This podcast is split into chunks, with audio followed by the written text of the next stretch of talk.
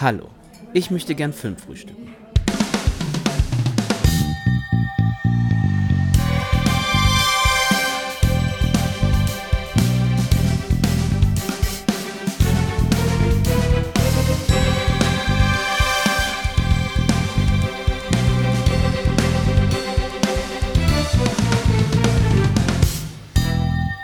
Und herzlich willkommen zu einer neuen Episode von A Year in Horror. Ich bin der Patrick und an meiner Seite natürlich der Daniel. Hi Daniel. Moin. Moin. Wir entern heute ja wieder die 90er Jahre. Wir befinden uns ja mitten in Staffel 2 unseres schönen Formats hier, in dem wir uns ja immer ein Jahr aus der Zeitspanne von 1970 bis 2020 rauspicken und mal gucken, Mensch, was gab's denn in diesem Jahr so für Horrorfilme, über die es sich zu reden lohnt? Heute das Jahr 1992. Das heißt, auch für uns wieder äh, der Zeitraum, an dem wir, zumindest was bei mir so, kannst ja mal spiegeln, ob es bei dir auch so war, noch nicht dafür zuständig waren, selbst uns die Filme rauszusuchen, oder? Ja, das ist richtig. Auch, beziehungsweise ich habe ja zwischendurch immer mal in dem Ringbuch meines Vaters geschmökert. Der liebe Onno hat das ja mal in unserer äh, physisch versus digital Folge mal erzählt, wie das bei ihm angefangen hat. Und bei mir war es genau ähnlich. Mein Vater hatte auch diese braunen Kassettenhüllen und so ein feinsäuberliches Ringbuch, wo alles eingetragen war. Deswegen habe ich dazwischendurch immer schon mal so ein bisschen geschmökert, aber ich durfte mir natürlich da wenig von auswählen.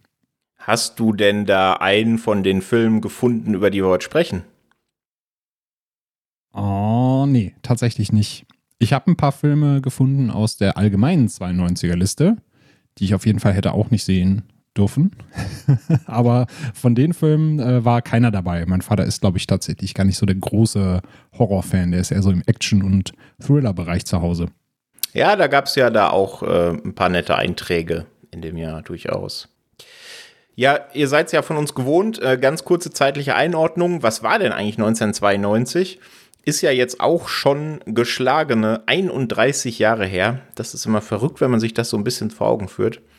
Naja, das Jahr 1992 war geprägt unter anderem durch die Maastrichter Verträge, die ja so ein bisschen die Gründung der EU ähm, ja in Stein gemeißelt haben, wenn man so will. Äh, wenn man über den Teich guckt, wurde Bill Clinton gerade als US-Präsident vereidigt und bei uns hier haben U96, da werden sich auch nur die Älteren, die so ungefähr unser Jahrgang sind, dran erinnern, mit Das Boot die Charts dominiert. Tatsächlich ein Song, wenn ich den heute irgendwo mal im Radio oder so höre, den ich immer noch irgendwie ganz cool finde, obwohl es eigentlich überhaupt nicht meine Musikrichtung ist. Und der VfB Stuttgart wurde tatsächlich deutscher Meister. Das kann man sich, wenn man sich heutzutage die Bundesliga anguckt, auch nicht mehr so richtig vorstellen. Ne?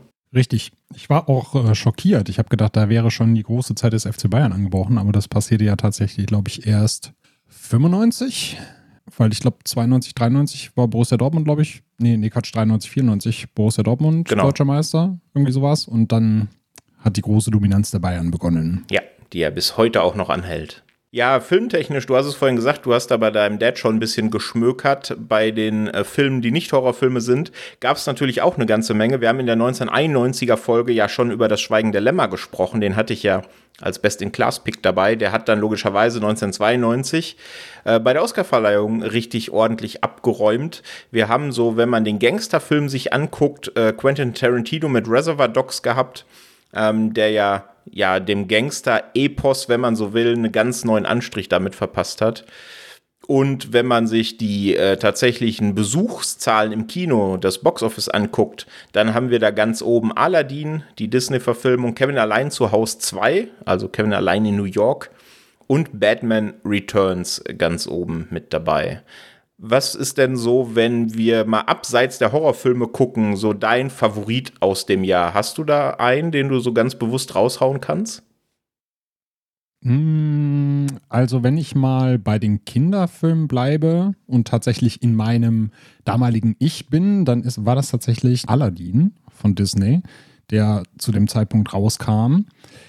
Und allgemein ist es natürlich Reservoir Dogs bei mir, weil das der Film war, der meine Liebe zu Quentin Tarantino quasi gestartet hat damals. Ich habe den tatsächlich auch als erstes gesehen, somit. Ich glaube, als zweites. Ich glaube, ich bin tatsächlich erst mit Pulp Fiction eingestiegen und danach zu Reservoir Dogs gekommen, aber auch schon in recht jungem Alter.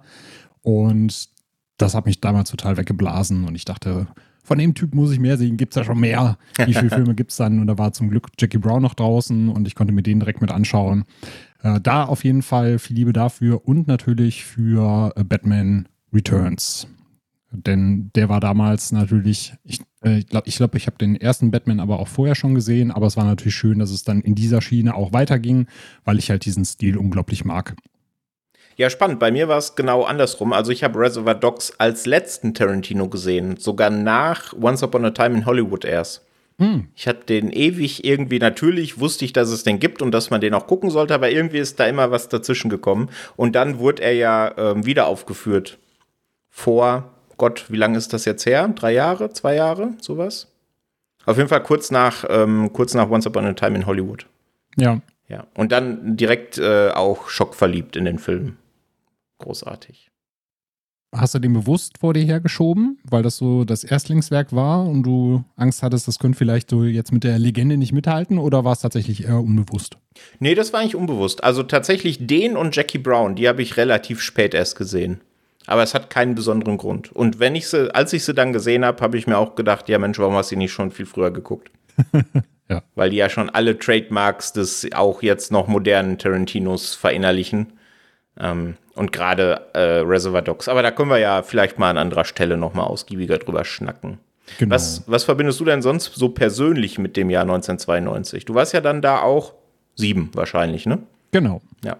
Ja, ich musste stark grübeln und tatsächlich ist mein Gedächtnis so in den letzten Kindergartenjahren und den ersten Schuljahren nicht so super ausgeprägt. Also ich kann mich immer an Momente erinnern, wie mit Wrestlingkarten auf dem Schulhof gespielt und Stickeralben gesammelt und sowas. Und ich war viel auf dem Fußballplatz zu Hause, aber ansonsten so einschneidende Erlebnisse waren tatsächlich eher nicht da. Das war natürlich das erste komplette Grundschuljahr, was 92 zu Ende gegangen ist, was natürlich so eine andere Lebensumgebung war für mich. Und wo ich mich noch ganz gut daran erinnern kann, ist, dass ich da meinen ersten Gameboy bekommen habe. Mein Bruder und ich. Da haben wir nämlich eine längere Fahrt in den Urlaub unternommen und waren dann in dem Alter, also ich dann mit sieben und mein Bruder müsste damals vier gewesen sein in dem Alter, wo man eben dann die Eltern nervt, wenn man lange Autofahrten macht. Und deswegen haben sie sich dann entschieden, komm, dann kauft man den Kindern einen Gameboy und dann können die hier zusammen Tetris zocken gegeneinander mit dem guten alten Link-Kabel und sind ein paar Stunden beschäftigt. Das geht mir ganz genauso. Ich habe da auch meinen ersten Gameboy bekommen. Das war dann auch der klassische graue, ne? Weil ich glaube, die Farbvarianten und der durchsichtige kamen erst ein bisschen später, oder? Genau, die Farbvarianten kamen erst ein bisschen später. Das war tatsächlich der vergilbte alte Graue. Den habe ich hier auch noch neben mir stehen. Es gibt nämlich äh, so wunderschöne, ja, ich weiß gar nicht, wie man, wie man das nennen kann. Das ist auf jeden Fall ein Rahmen und jemand hat sich die Mühe gemacht, den alten Gameboy auseinanderzubauen und die einzelnen Teile zu beschriften. Mhm. Und dann kannst du dir ähm, das quasi so als Rahmen auf den Schreibtisch stellen und kannst dir den Gameboy einmal von innen und von außen nochmal angucken. So quasi als so kleines Memento an die gute alte Zeit damals. Ja, das ist cool. Ja, ich kenne das als äh, Poster. Gibt es ja auch so Explosionszeichnungen von alten Konsolen, die man ah, sich dann ja. an die Wand hängen kann. Sieht auch sehr cool aus. Genau, sowas ist das, nur dann mit den Originalteilen dann hier im Rahmen. Ja, cool. Ja, dann schwenken wir doch mal rüber von den allgemeinen Themen 1992 zu den Horrorfilmen 1992. Da haben wir natürlich wieder eine ganze Menge im Gepäck, wie ihr es gewohnt seid hier im jeden Horrorformat haben wir jeweils erstmal unseren Lieblingshorrorfilm aus dem Jahr dabei, dann den Film, der aus unserer Sicht ein bisschen mehr Liebe verdient und unseren Geheimtipp. Und weil wir mit diesen sechs Filmen in Summe natürlich nicht alle Horrorfilme abdecken können, die in dem Jahr besprechenswert sind, gibt es am Ende natürlich wieder die ein oder andere Honorable Mention. Ja, Daniel, without further ado, äh, fang doch mal an. Was ist denn dein Best-in-Class-Pick für 1992? Ich habe mir Candyman rausgesucht. Ein Film, der von Bernard Rose inszeniert wurde und auf einem Buch von Clive Barker basiert, der hier in unserem Podcast auch kein Unbekannter ist. Der hat nämlich die Hellraiser-Romane geschrieben und wird, denke ich, bei dir gleich nochmal Erwähnung finden, so als kleines Foreshadowing. Und der Film handelt davon, dass wir Virginia Madsen äh, begleiten. Die spielt hier Helen Lyle. Das ist eine Studentin und die beschäftigt sich mit urbanen Mythen. Und während der Recherche zu ihrer studentischen Arbeit begegnet ihr der Candyman, der in Cabrini Green, das ist so ein ja, so ein, so ein Housing-Project äh, in New York dafür verantwortlich gemacht wird, dass da Menschen sterben. Also immer wenn eine Leiche auftaucht, dann heißt es ja, das war der Candyman, der hat ihn geholt. Und dann macht sie sich mit ihrer Freundin auf den Weg in, nach Cabrini Green und versucht dann eben da so ein bisschen Licht in die Ermittlungen zu bringen, zu schauen, ist das halt wirklich eine, eine geisterhafte Gestalt, die da auftaucht und Menschen umbringt? Oder benutzen die Personen vor Ort einfach nur diesen Mythos, um Taten zu rechtfertigen oder ja die Schuld von sich zu weisen? Und daraus entspinnt sich eben ein sehr spannender Film, weil du natürlich einerseits halt wirklich diesen, diesen Horror-Vibe da hast und für dich auch selber schauen musst, ist da jetzt was dran an dieser Geschichte oder nicht. Und auf der anderen Seite, für mich zumindest, ist da noch eine zweite Ebene mit dabei, die auch Helen und ihr Tun ähm, mitbehandelt, weil es, glaube ich, da in dem Film auch zwei verschiedene Lesarten gibt, wer denn hinterher quasi der Candyman ist oder wer die Taten des Candymans ausführt. Das ist auf jeden Fall auch eine spannende Sache, über die man diskutieren kann. Und ich finde, er ist halt wie Hellraiser damals, äh, natürlich da auch äh, auf einem Clive Barker-Roman basierend, ein Film mit einem sehr ikonischen Einstieg, weil du da auch wieder diese Fahrt über New York hast mit einem richtig tollen Soundtrack und auch einem, einem Thema, was dir erstmal nicht aus dem Ohr rausgeht. Auf der anderen Seite hast du eben eine tolle Schauspielriege mit Virginia Madsen, mit Tony Todd, der hier den Candyman spielt. Xander Berkeley ist noch mit dabei und die machen alle wirklich einen herausragenden Job. Die verkaufen dir die Figuren auch richtig gut. Und es ist natürlich auch ein Film, der die, die Horrorkultur ein bisschen geprägt hat, natürlich auch in der Horrorkultur und in der Filmhorrorkultur verankert ist.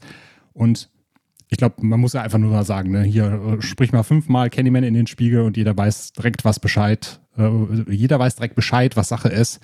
Und das ist auf jeden Fall ein Film, den ich äh, leider auch erst recht spät nachgeholt habe, aber der mich seitdem auch nicht mehr losgelassen hat. Ja, sehr schön. Also, um es direkt vorwegzunehmen, hättest du ihn nicht genommen, hätte ich ihn genommen. Liebe den auch sehr. Äh, hab den auch relativ spät erst wahrgenommen. Aber ja, im Grunde alles, was du sagst, ich mag diese, diese Atmosphäre hauptsächlich einfach und den Candyman als in Anführungsstrichen Antagonist, wenn man denn so will. Du hast gerade gesagt, es gibt diverse Lesarten. Äh, man könnte sogar sagen, auch wenn der Begriff ja heutzutage schon fast verpönt ist, dass das ein früher Vertreter des Elevated Horror war, weil es ja eben diesen doppelten Boden gibt. Ne? Es ist ja nur ja. an der Front oder an der Oberfläche eben ein klassischer Slasher. Es ist ja eigentlich noch viel mehr. Aber ja, ich liebe den auch und äh, vor allen Dingen auch das, das sehr, sehr gute ja, Reboot, was auch immer war, 2021 von Nia da Costa ähm, die funktionieren beide ganz hervorragend, finde ich. Das finde ich auch. Nia da Costa nimmt sich dann natürlich eine Lesart zur Brust hinterher und führt die quasi so ein bisschen weiter. Also es gibt ja auch noch einen zweiten Teil, der dann ja quasi, ich will nicht sagen entwertet wird, aber der wird erstmal herausgelassen aus der Gleichung und das Reboot wird ja so ein bisschen behandelt wie das eigentliche Sequel zu Candyman. Und äh, dann nimmt man sich schon eine Lesart raus, aber ich finde, der funktioniert halt trotzdem gut. Also selbst wenn man den ersten Candyman ein bisschen anders gedeutet hat. Auf jeden Fall, ja. Ja, das ist ja heutzutage fast schon üblich, ne, dass man, wenn man alte Horrorreihen wiederbelebt, dass man dann eigentlich nur den ersten als Basis nimmt und alles, was dann danach noch kam, außer Acht lässt. Genau, wie sich da, wie sich Halloween das auch schon gedacht hat. Richtig. Ja, Candyman, großartiger Pick, wurde ja jüngst auch äh, aufbereitet, wiederveröffentlicht von Turbine in diversen Editionen. Da kann man gerne zuschlagen. Ähm, ja, ich musste ja dann ein bisschen in anderen Gewässern fischen und war mir auch sehr lang, sehr uneins, äh, welchen Film ich denn jetzt nehme. Und ich habe einfach mal jetzt final den genommen, mit dem ich mit Abstand am meisten Spaß hatte. Und zwar Dr. Giggles ist mein Best-in-Class-Pick. Der wurde geschrieben und inszeniert von Manny Cotto. Äh, der hat sonst eher bei unbekannteren Produktionen Regie geführt, aber zu unter anderem American Horror Stories, Dexter und auch vielen 24-Folgen die Drehbücher geschrieben. Also ist gerade im Serienkosmos alles andere als ein unbeschriebenes Blatt. Und der hat hier eben eine Geschichte inszeniert, die sich dreht um Evan Randall, der großartig gespielt wird von Larry Drake. Der ist Sohn eines ja ziemlich verrückt gewordenen Arztes, also dieses diese typische, typische 1980er Trope des Mad Scientists haben wir hier am Start.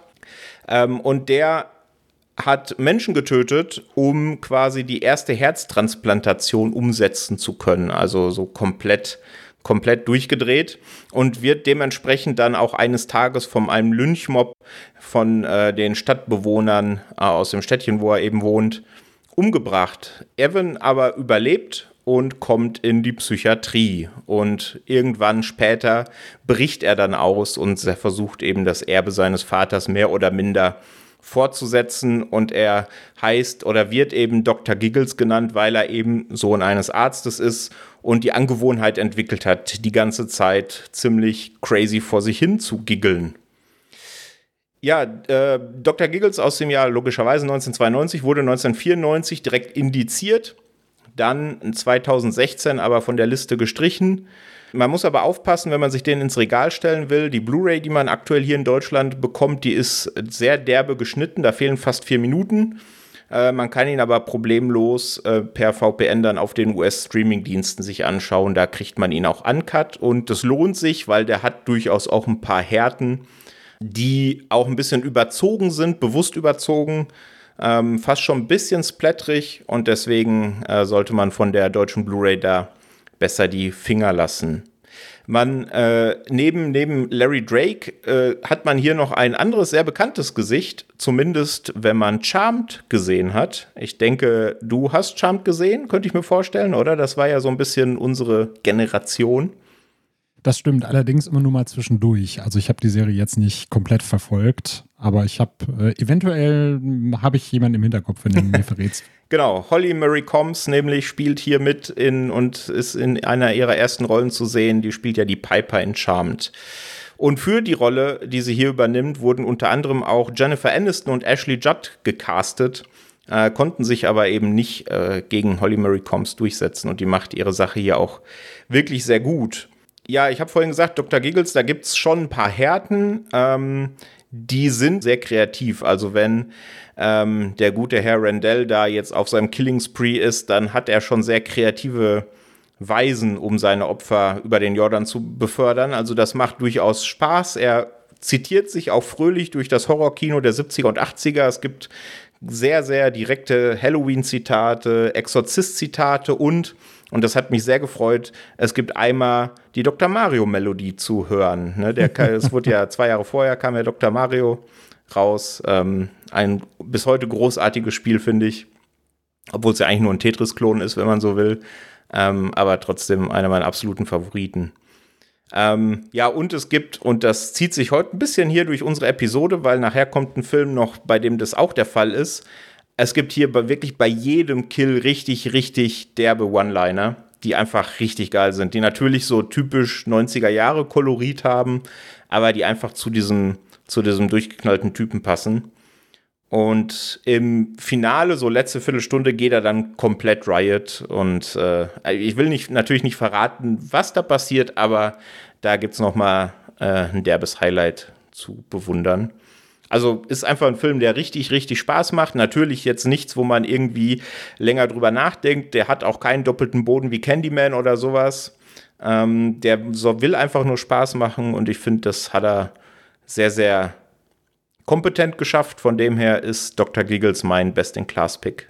Ja, erkenne ich auf jeden Fall, warum du den magst und als Best-in-Class-Pick gewählt hast. Du hast ja gerade gesagt, du hast den Film genommen, der dich am meisten unterhalten hat und das ist ja wirklich das, was Dr. Giggles will und schafft. Also es ist einfach ein unterhaltsamer Slasher, der nimmt sich nicht zu ernst. Das merkst du halt auch an diesen One-Linern, die die ganze Zeit abgefeuert werden die für mich nicht ganz so gut funktioniert haben, weil die schon teilweise sehr, sehr platt sind und er einfach wirklich so jedes Doktorzitat, was man jemals in irgendeiner Arztpraxis gehört hat, abfeuert und man hinterher zwischendurch da sitzt, ach, komm schon, bring doch mal was anderes, erzähl mir doch mal irgendwie was über dich. Also ich habe mir ab und an doch mal, noch mal so ein bisschen mehr Charakter erhofft, äh, als halt nur der Typ, der aus der Psychiatrie ausgebrochen ist und One-Liner bringt.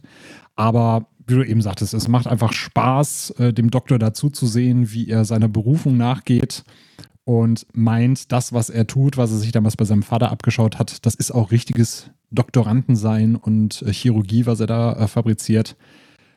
Ja, und da waren auf jeden Fall ein paar schöne äh, Kills dabei. Also ich glaube so, wenn ich meinen Liebsten wählen müsste, ohne jetzt natürlich zu verraten, was es genau ist, aber würde ich sagen, den äh, an, der, an der Dame vorm Spiegel, wenn du mir folgen kannst, mhm. wenn du Genau, wenn du direkt weißt, was ich meine.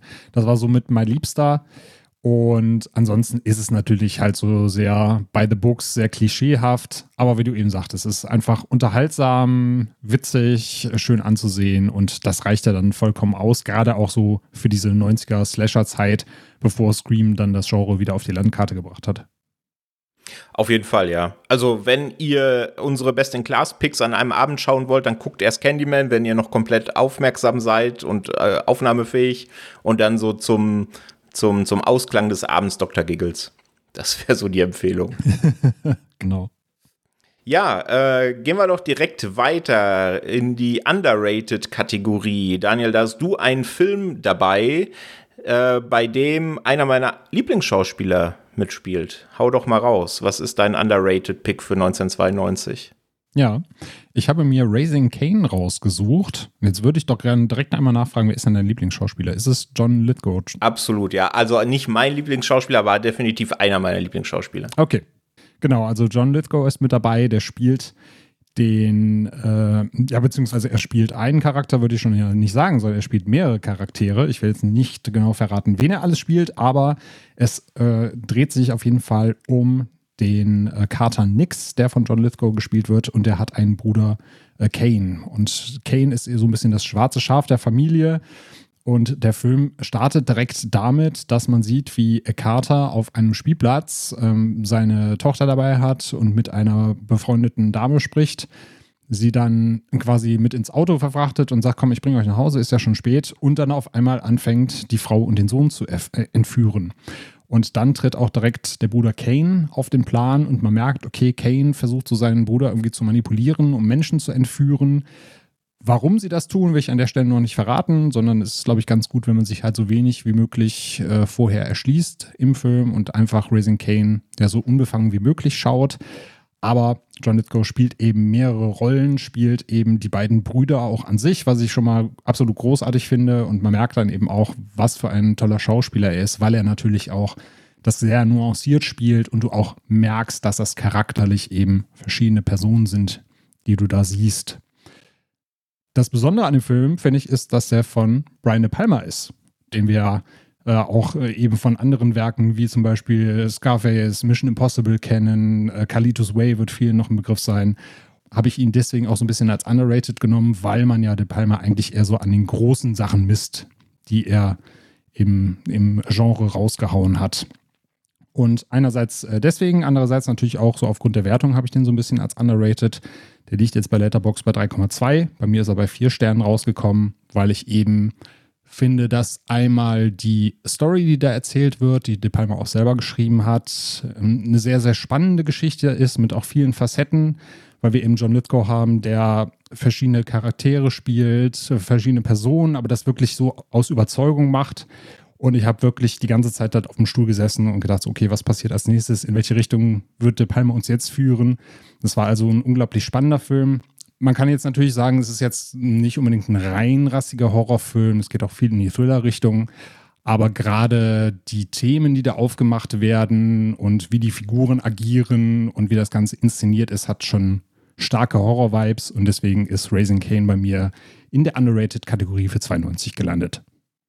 Klingt wahnsinnig spannend. Ich habe ihn leider noch nicht gesehen aber gerade Brian De Palmas Schaffen ist ja durchzogen von Überraschungen, ne? wenn man ihn gerade nur von, nur in Anführungsstrichen von seinen großen Werken kennt. Ich habe zum Beispiel erst ganz, ganz spät gecheckt, dass der Carrie gemacht hat. Aber ja. auch, weil ich Carrie erst ganz, ganz spät gesehen habe, um ehrlich zu sein. Nee, aber es ist tatsächlich John Lithgow, der äh, mich dann auch in diesen Film treiben wird und natürlich deine Empfehlung, weil den mag ich einfach. Also hinter Mond gleich links hieß es, glaube ich, ne? Genau, Genau, da hat er, hat er den außerirdischen Dad gespielt, ja. Genau, Dexter oder jetzt ganz jüngst auch in The Old Man, großartige äh, Serie, die man bei Disney Plus gucken kann. Ich, äh, ja, also macht eigentlich jeden Film und jede Serie besser, der gute Mann, finde ich. Genau. Was ist denn mit dir in der Underrated-Kategorie ge gelandet? Ja, Hellraiser 3, Hell on Earth. Du hast vorhin gesagt, Clive Barker wird heute hier noch eine Rolle spielen, wobei das ja tatsächlich der erste Teil war, bei dem er gar nicht mehr so schrecklich beteiligt war. Also bis zur Post-Production hatte er tatsächlich eigentlich gar nichts mit Hellraiser 3 zu tun. Und viele Leute sagen, das merkt man dem Film auch an. Ja, das sage ich auch, das merkst du dem Film an, weil der ist definitiv anders als Hellraiser 1 und auch als Hellraiser 2. Und wir haben ja damals in der Nachgeholt-Episode schon über die Hellraiser-Trilogie gesprochen. Dementsprechend will ich mich hier auch einigermaßen kurz halten. Er ist bei mir underrated, weil der im Schnitt eine 2,7 bei Boxed hat und ich würde ihn dann doch ein bisschen höher ansetzen, ähm, weil ich ihn mag und ich mag ihn auch jedes Mal, wenn ich ihn sehe, noch ein bisschen mehr. Ähm, worum geht's? Es geht natürlich wieder um die Zenobiten, allen voran Pinhead. Der ist nach Teil 2 in so einer Art Monolith gefangen, in so einer Statue, wenn man so will. Und diese Statue kauft sich so ein junger Typ, ähm, der auch irgendwie an sehr, sehr viel Geld offensichtlich gekommen ist. Und Pinhead versucht sich zu befreien, indem er diesen Typen dazu bringt, ähm, ihm seine Liebschaften zu opfern, wenn man so will. Und natürlich schafft Pinhead das und geht dann wieder auf Killing Spree, so wie man es eben kennt. Und hier geht er wirklich so richtig auf Killing Spree und ähm, ist auch ein zentraler Bestandteil des Films. Das war ja gerade bei Teil 1 auch noch komplett anders. Da war Pinhead ja eigentlich eher so die Randerscheinung im Film und kam gar nicht so schrecklich viel vor. Und hier ist Hellraiser definitiv im Mainstream angekommen. Also hier ist Pinhead der zentrale Killer, hat wahnsinnig viel Screentime, hat auch richtig, richtig viel Dialog, was eben viele Leute auch eben als Schwäche auslegen, weil er damit eben nicht mehr dieses ungreifbare Böse ist, wie eben in Teil 1 noch. Und deswegen ist das schon deutlich, deutlich mainstreamiger und deutlich, ja, einfach an den Zeitgeist Anfang der 90er angepasst. Und das ist etwas, das muss man erstmal schlucken. Also beim ersten Mal, als ich den das erste Mal gesehen habe, gerade auch nach Teil 1 und 2, hat mir das auch nicht so getaugt, weil ich diese Neuausrichtung irgendwie nicht so richtig verstanden habe.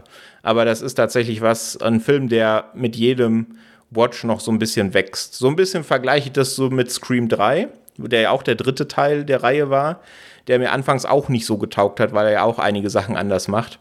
Und so ist es dann hier eben auch. Ähm, Hellraiser 3 wurde 1993 auch direkt indiziert. Da schließt sich so ein bisschen der Kreis auch zu Dr. Giggles von vorhin. 2016 aber von der Liste gestrichen und wurde jetzt eben auch in diversen Editionen auch als ähm, Trilogie von Turbine Medien veröffentlicht. Und ja, ich mag den einfach, also für, für alles, was er macht. Also Pinhead ist hier natürlich nicht mehr so bedrohlich wie vorher. Er ist einfach, ja, der klassische Horrorkiller hier geworden, der wirklich, wirklich, wirklich viele Leute auf dem Gewissen hat nach, nach dem Abspann. Ähm, auch zig One-Liner, ganz merkwürdige Dialoge. Ähm, wie gesagt, bei weitem nicht so bedrohlich wie die ersten beiden. Und das Ende ist wirklich komplett bekloppt. Also da habe ich jetzt auch, ich habe den jetzt drei oder viermal gesehen, immer noch nicht verstehe ich so richtig, was da passiert am Ende. Aber das ist dann im Grunde auch egal, weil ich den für das, was er, was er sein will, mag ich den irgendwie. Ähm, auch wenn er nach oder im Gegensatz zu Teil 1 und 2 schon deutlich abfällt, aber irgendwie habe ich so ein kleines Herz für den. Ich kann auf jeden Fall verstehen, warum du den besser findest als so die allgemeine Rezeption.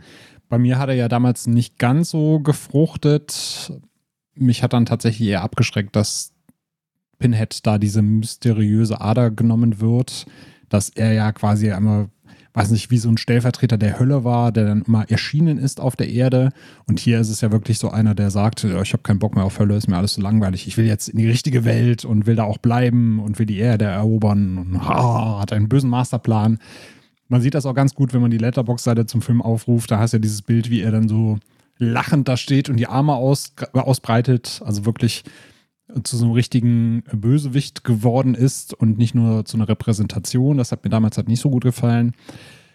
Ich mag aber Terry Farrell weiterhin in ihrer Rolle, die sie hat. Die werden dann viele aus Deep Space Nine als Jazia Dex äh, kennen. Das ist halt eine Schauspielerin, die auch, auch wenn sie nicht die beste Schauspielerin ist, trotzdem sehr sympathisch ist und die ich gerne sehe. Von daher, das funktioniert schon für mich. Und wenn man eben schlucken kann, dass die Zenobiten diese komischen Spezialfähigkeiten haben, dann ist es eigentlich ganz witzig. Also ich glaube, so als alleinstehender Film hätte der wahrscheinlich besser funktioniert, wenn nicht die zwei davor gewesen wären. Äh, von daher kann ich auf jeden Fall nachvollziehen, dass du sagst, der kommt bei dir persönlich besser weg als allgemein. Ja, ist auch so ein bisschen wie bei Halloween 3, finde ich, ne? Äh, da ist es auch so. Den mochte ich beim ersten Mal auch überhaupt nicht gut, weil der halt auch in eine komplett andere Richtung geht. Ne? Da wollte man ja so eine Anthologie schaffen, die eigentlich mit Michael Myers gar nicht so richtig viel zu tun hat oder eigentlich mhm. auch so richtig gar nichts zu tun hat. Den mag ich auch mit jedem Watch ein bisschen lieber. Aber ja, ist auch eine schöne Connection zu diesem Format hier, ne? denn wir haben ja damals die nachgeholt Folge veröffentlicht, eine Woche nachdem wir die erste Jeden Horror Folge veröffentlicht haben. Ah. So lang ist schon her. Und wie viele Jahre wir noch vor uns haben. Wir haben ja diesen ja. ambitionierten äh, zehn Staffelplan gehabt. ich habe das mal hochgerechnet. Wir sind auf jeden Fall gekommen, um zu bleiben, Leute. Ihr werdet uns noch lange zuhören dürfen. So sieht das aus, ja. Jo, also Hellraiser 3 ähm, hat so einen kleinen Platz in meinem Herzen, von dem her ist es hier mein underrated Pick. Ja, Top Secret 1992, da hast du ein, ich denke, man kann sagen, bis heute berühmtesten Filmemacher aus Hongkong dabei, zumindest ähm, berühmt hier in unseren Breiten. Was hast du denn äh, im Gepäck für Top mhm. Secret? Ich habe Mutant City dabei. Der trägt den Originaltitel The Wicked City. Ist von Peter McTy Kitt inszeniert. Ja, und was soll ich sagen? Äh, also ich finde ihn unglaublich schwer zu greifen, den Film. Es war zwischendurch, als ich den gesehen habe, habe ich da gesessen und dachte, was bin ich sehend? Was kann, kann, kann ich den wirklich bringen? Kann ich den Leuten empfehlen?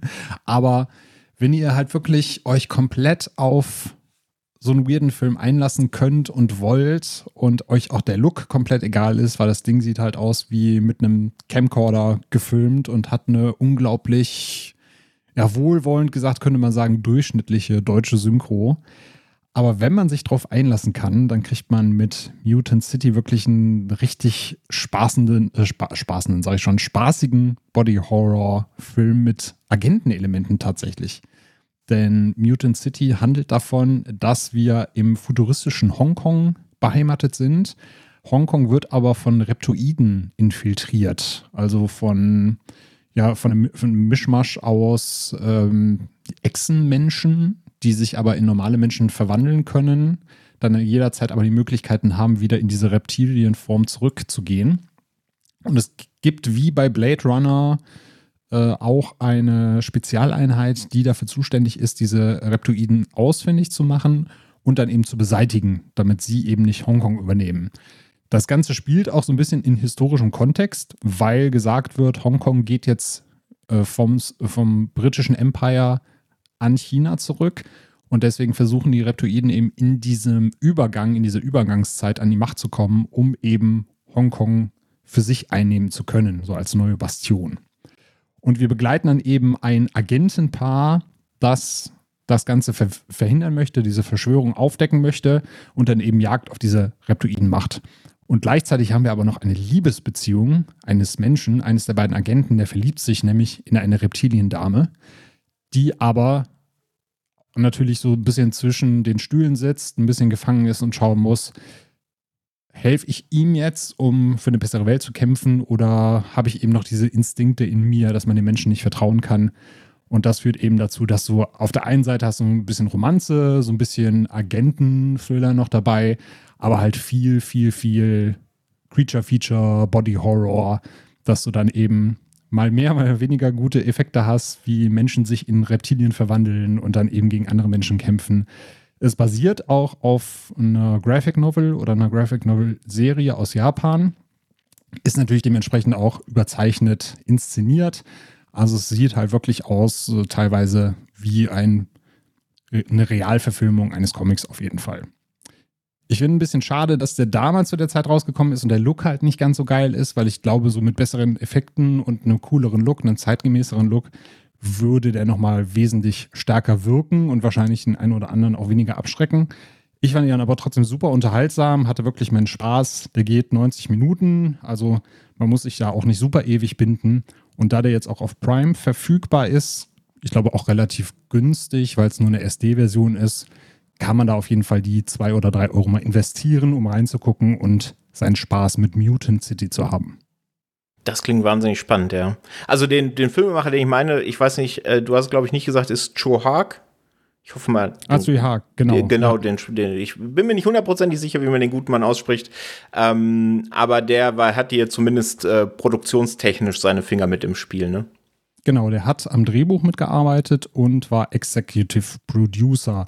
Und ich glaube, sie haben auch aus Marketinggründen damals einen Zuyag-Film, glaube ich, draufgeschrieben. Ja, genau. Also es gibt auch ein paar Quellen im Netz, wenn man den Film jetzt googelt, da wird er tatsächlich auch als Regisseur gelistet. Ganz komisch. Ah, okay. Ja. Ja. Genau, ich glaube, offiziell ist es Peter Magda Kitt und äh, Zoe Haag war nur Executive Producer und für Skript verantwortlich. Aber ich kann mir auch vorstellen, dass, ja, ich will jetzt nicht sagen, er da reingeredet hat, aber er sicherlich so auch die eine oder andere äh, Idee mal mit ans Set gebracht hat. Das kann ich mir auch gut vorstellen. Ja, klingt auf jeden Fall nach einem ungewöhnlichen Pick. aber durchaus sehr spannend, ja. Aber das ist ja auch so ein bisschen das Wesen der Top-Secret-Kategorie. Ne? Ich weiß, äh, wie bist du auf den Film aufmerksam geworden? Jetzt im Rahmen der Vorbereitung auf die Folge oder hast du den früher schon mal gesehen? Nee, ich bin jetzt äh, tatsächlich die, in, im Rahmen der Vorbereitung auf die Folge drauf gestoßen, weil ich dann natürlich auch schaue, wer aus meiner Bubble hat welche Horrorfilme in den jeweiligen Jahren gesehen um mich inspirieren zu lassen, so ob da vielleicht auch bei der einen oder anderen Person was dabei ist, was ich noch gar nicht kenne, was man da nennen kann. Und wie sollte es anders sein, haben wir natürlich den guten Thomas bei uns aus der Redaktion, der eben als einziger äh, Mutant City gesehen hat. Und da habe ich mir gedacht, so ja, der Thomas hat ja oft schon so, so Perlchen dabei, wo ich mir denke, es ist richtig cool, wenn ich mir das angucke. Warum hat das sonst keiner auf dem Schirm? Und da war es tatsächlich so. Der hat äh, Wicked City bzw. Mutant City äh, gelockt. Ähm, ist bei ihm so ein bisschen schlechter weggekommen als bei mir. Ich habe den jetzt, nee, ich habe ihn noch gar nicht bewertet, sehe ich gerade. Ja, ich wäre mir jetzt auch nicht sicher. Also ich würde so zwischen drei und dreieinhalb Sternen tendieren. Thomas ist jetzt bei drei gelandet. Also auf jeden Fall ein überdurchschnittlicher Film, auch wenn es jetzt keine, keine Superperle ist, aber das ist ja das Wesen des Top Secret, wenn man einfach mal in eine andere Welt eintauchen möchte, wenn man sich mal Filme abseits des Mainstreams anschauen möchte, dann kann man da auf jeden Fall mal reingucken. Auf jeden Fall, ja. Das ist ja auch einer der Gründe, warum das Format auch in der Vorbereitung so viel Spaß macht, ne? Weil bei mir war es bisher, glaube ich, auch bei fast jedem Top-Secret-Pick so, dass das Filme waren, die ich ohne die Vorbereitung auf die Folgen nie auf dem Schirm gehabt hätte und wahrscheinlich auch nie geschaut hätte. Ja. Das ging mir mit Dr. Giggles beispielsweise so. Ich habe halt immer dieses Cover gesehen und dachte halt immer, ja, guckst du den mal, muss auf jeden Fall mal schauen. Aber gerade wenn man so die Motivation hat, wir bereiten uns jetzt auf eine Episode vor, wir wollen jetzt auf jeden Fall Filme aus diesem Jahr kommen, äh, gucken, dann hat man auf jeden Fall auch eine Motivation und einen Grund, da mal ranzugehen und zu sagen, komm jetzt, wenn der Patrick den schon aussucht, dann schaue ich mir den jetzt eigentlich mal an.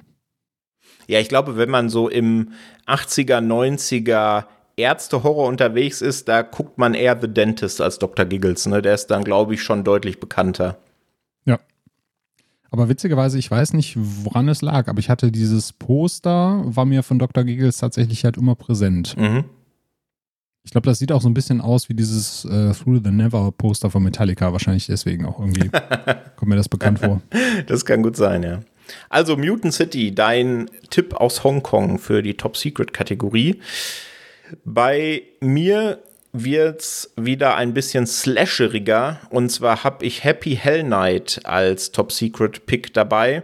Habe ich gewählt, weil den bei Letterbox nur 1000, nur in Anführungsstrichen 1400 Leute als, jawohl, den habe ich geguckt, gelockt haben.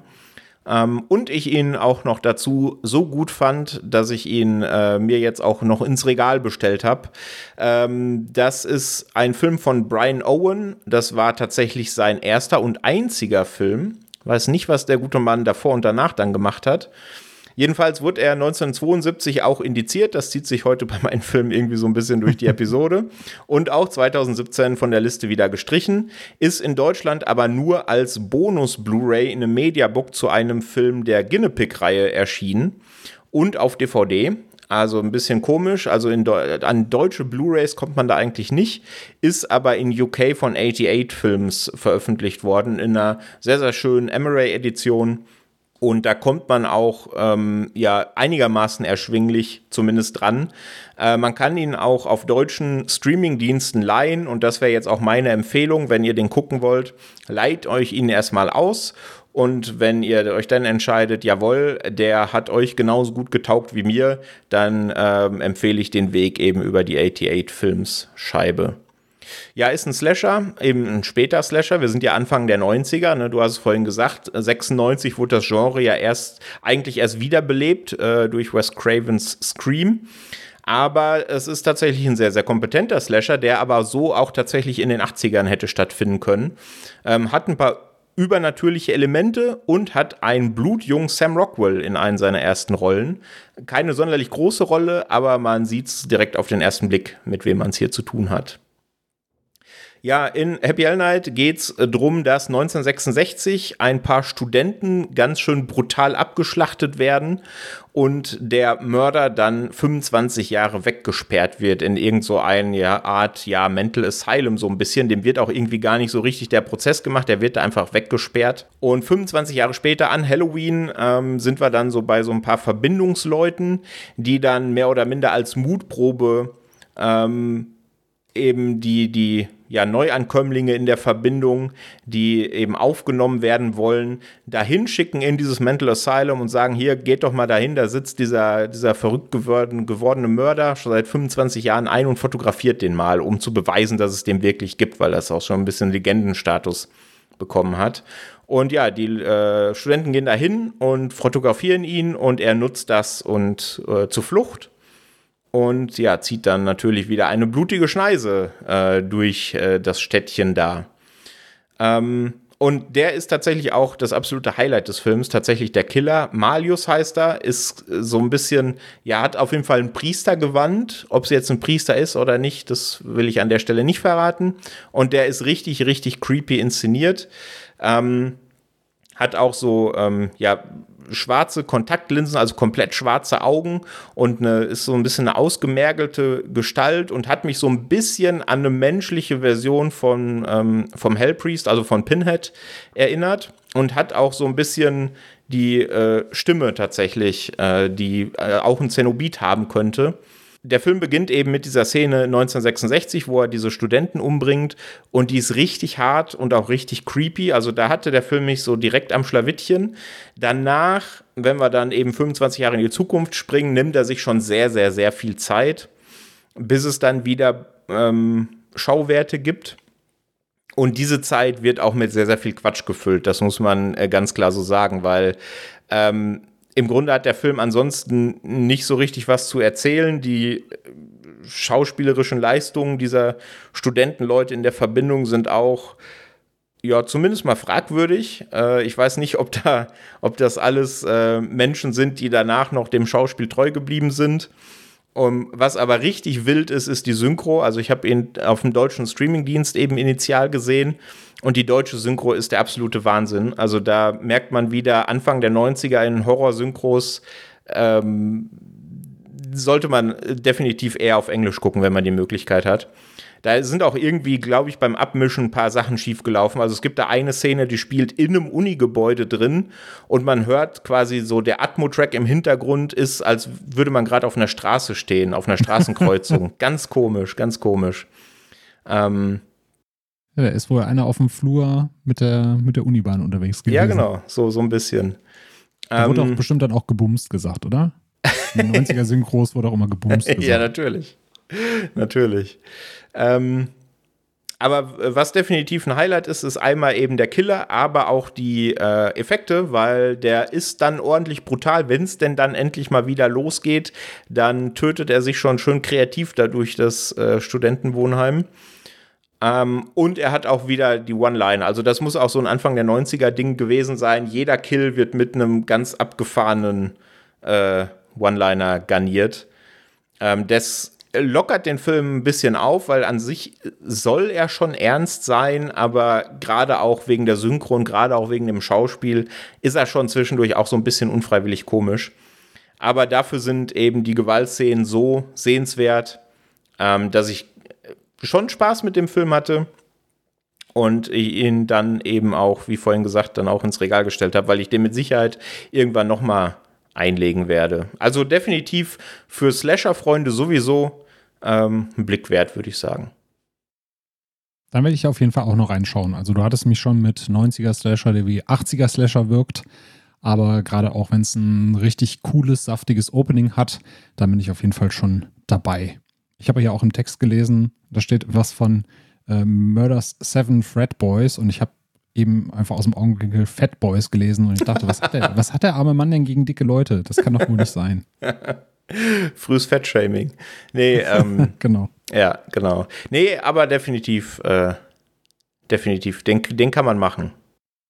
Aber ich muss sagen, das haben sie schon gut gecastet und auch gut geschrieben, weil ich sehe dieses Poster und ich sehe Malius und ich höre den Namen Malius und ich denke direkt, der Typ sieht aus wie ein Mönch und heißt wie ein Mönch. Das ist bestimmt irgendwie ein Mönch oder ein Priester oder sowas. Und anscheinend scheint es ja auch in diese Richtung zu gehen. Ja, absolut.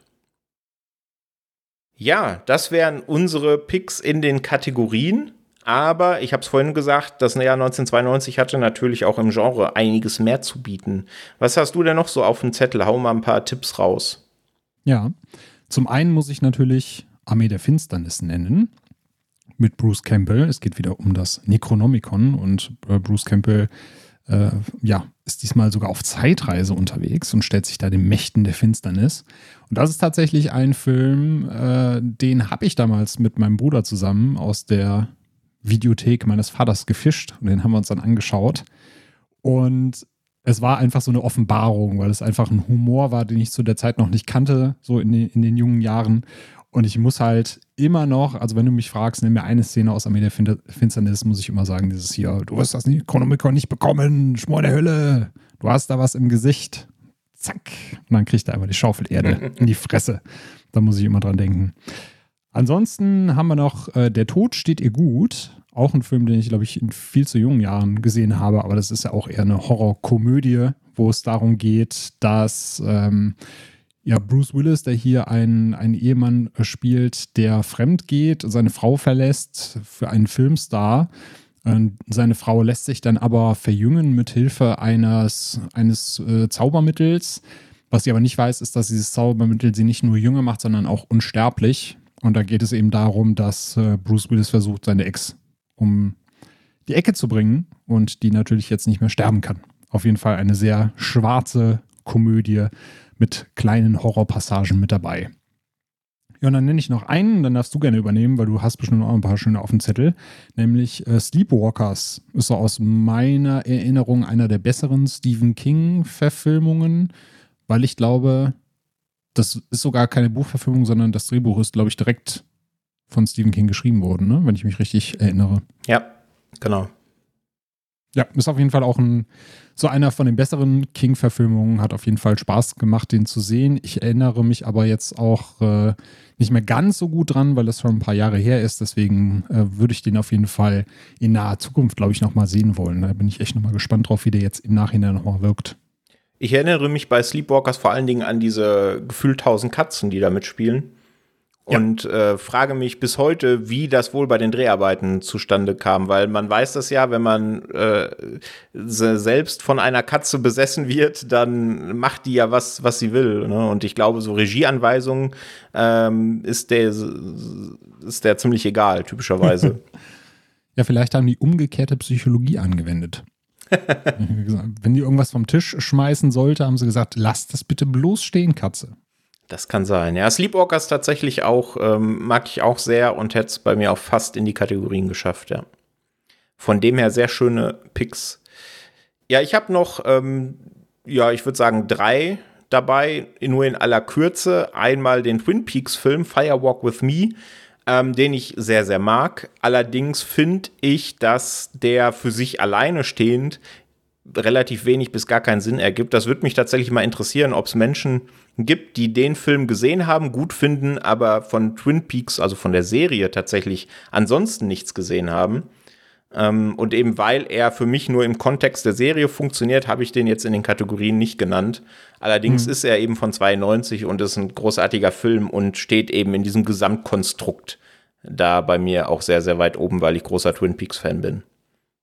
Ich hätte es ja fast sagen können, weil ich ihn mir eigentlich angucken wollte, aber dann nochmal recherchiert habe, macht der Sinn oder gibt der Sinn, wenn du die Serie nicht komplett gesehen hast. Und da wurde ich auch direkt vorgewarnt. So, ja. Es ist zwar ein Prequel an sich zur Serie, aber es verrät eben schon Handlungspunkte, die in der Serie noch eine Rolle spielen.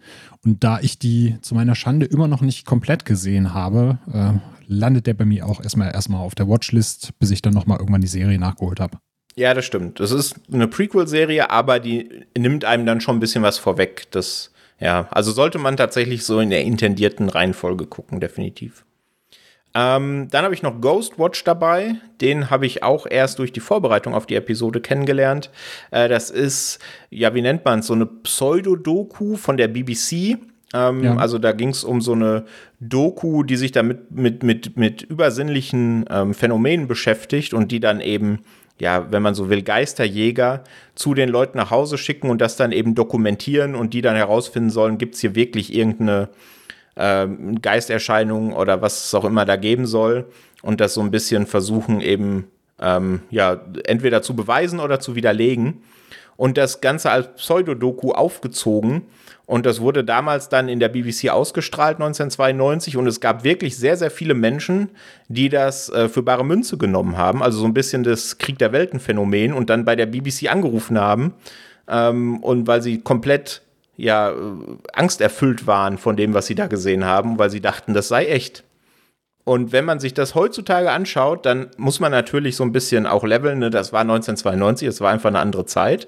Aber wenn man sich dann mal versucht reinzuversetzen, dann glaube ich das schon, dass das damals viele Menschen ja so irritiert hat oder so schockiert hat, dass sie eben davon ausgegangen sind, dass es echt war. Ja, das kann ich mir auch vorstellen. Das ist genauso, du hast ja gerade genannt, wenn man sich äh, reinversetzt, wie die Leute sich damals gefühlt haben müssen, als sie War of the Worlds im Radio gehört haben. Mhm. Das wäre ja, wenn du es jetzt mit heutigen Maßstäben aufziehst und sagen wir mal in der Tagesschau bei uns, würden sie zu einem Außenreporter schalten und auf einmal würden im Hintergrund jetzt mit heutigem CGI äh, Raumschiffe auftauchen und alles kurz und klein ballern, dann würden wahrscheinlich auch erstmal ein paar Leute sagen, okay, was ist denn hier los, was geht hier ab? Weil im Kontext der damaligen Zeit ist es ja durchaus ja, mal realistisch dargestellt. Klar, wir gucken heute mit anderem Auge drauf, aber ich kann mir schon vorstellen, dass es in der Zeit auf jeden Fall auch gewirkt hat. Ja, vor allen Dingen, weil die handelnden Personen bei Ghostwatch, also in der Pseudodoku, ja auch tatsächliche BBC-Moderatorinnen und Moderatoren waren. Mhm. Ja, von dem her schon sehr, sehr cool gemacht und kann man sich definitiv auch heutzutage noch sehr, sehr gut angucken. Eine Spoof-Doku mit Gunula Gause und Klaus Kleber. Ja, genau, da, da, muss ich, da, da musste ich auch direkt dran denken. Also ich glaube auch, dass sowas heute noch funktionieren würde, wie du es gesagt hast, wenn man es eben mit den heutigen Mitteln machen würde. Aber ich glaube, das wird auch heutzutage zu deutlich mehr Aufschrei führen, als es damals geführt hat. Ja. Auch nachhaltig. Gerade hier in Deutschland, was dann mit unseren Steuergeldern da verbraten wird, nur um die Leute reinzulegen, das geht doch nicht. Exakt das, ja. Ja, und dann haben wir natürlich noch den großen Namen noch gar nicht genannt, ne? Braindead von 1992, logischerweise. Ähm, wundern sich wahrscheinlich auch viele Leute, warum der nicht genannt wurde in den Kategorien. Ähm, warum ist es bei dir der Fall? Ich will nicht verklagt werden. Weil der Film befindet sich ja hierzulande immer noch auf dem Index. Jawohl. Das heißt, man darf ihn offiziell nicht empfehlen, man darf ihn natürlich redaktionell diskutieren, was wir hiermit auch machen. Also wir kommen quasi unserer Chronistenpflicht nach und sagen euch, dass Braindead 1992 erschienen ist. Aber wir wollen in diesem Fall keine Empfehlung aussprechen und deswegen landet er auch bei uns nicht in den entsprechenden Kategorien. Ja, ich glaube, damit hätten wir einen ganz guten Rundumschlag gegeben, was Horrorfilme aus dem Jahr 1992 angeht. Oder hast du noch irgendwen auf dem Zettel? Nee, ich glaube, sonst haben wir alle genannt. Äh, achso, ja, Bram Stokers Dracula ist noch rausgekommen in dem Jahr. Mhm. Ich finde so, so meine Lieblings-Dracula-Verfilmung tatsächlich, weil ich auch das äh, Ende, also diesen, diesen Endtwist äh, ganz charmant finde. Und wir sollten natürlich auch Alien 3 nicht unter den Tisch fallen lassen. Auch wenn er natürlich wenig Liebe erfährt oft, aber ich finde, ja, zumindest in diesem Director's Cut kann man sich den, den schon anschauen. Und ich habe sowieso eine nostalgische Verbindung mit dem, weil ich den damals tatsächlich gesehen habe, als ich sieben oder acht, nee, sieben kann ich nicht gewesen sein. Was wäre ja 92 gewesen? Ich müsste acht oder neun gewesen sein, auf jeden Fall. Bei einem, bei meinem damaligen Grundschulfreund auf dem Dachboden, habe ich glaube ich schon mal erzählt, die Geschichte. Der mhm. hatte ja einen eigenen Fernseher hat bei Oma und Opa gewohnt, äh, die gesagt haben, ach, ja, lass den Jungen da oben mal machen. Und da haben wir so den ein oder anderen schlimmeren Film mal ein bisschen zu früh geschaut. Ja, sowas, sowas äh, nimmt man dann immer mit, ne? Dann ja. äh, sind die Filme auch später noch ein bisschen höher in der Gunst, als sie vielleicht rein rational wären, logischerweise. Genau. Und es hat mir nicht geschadet, glaube ich. Auf gar keinen Fall. Ja, also das Jahr 1992 hätten wir damit abgearbeitet. Ähm, ihr könnt es euch schon denken, natürlich in der nächsten Episode von Alien Horror geht es dann wieder in die 80er. Wir besprechen das Jahr 1982 und damit, Spoiler, Spoiler, schon mal meinen absoluten Lieblingshorrorfilm. Was das wohl dann sein wird, mhm. bei mir der Best-in-Class-Pick. Mal gucken. Ja, mich lächelt da gerade schon was an, wo ich auf die Liste gucke. Ja, auf jeden Fall. Amityville 2. Was sonst? Ich dachte Gandhi. ja, genau. Aber das ist dann Thema einer Episode in der Zukunft. Von dem her hoffen wir, dass ihr mit unserem kleinen Überblick über das Jahr 1992 Spaß hattet. Gebt uns da gerne mal Feedback, welchen Film wir denn heute hier vergessen haben oder welchen Film euer, welcher Film euer Favorit aus dem Jahr 1992 ist. Das interessiert uns immer sehr. Und ansonsten hören wir uns in der nächsten Woche einem, mit einem ganz anderen Thema hier wieder im Filmtoast Podcast Kosmos, aber natürlich auch in der nächsten Folge von Yen Horror. Bis dahin, tschüss. Tschüss.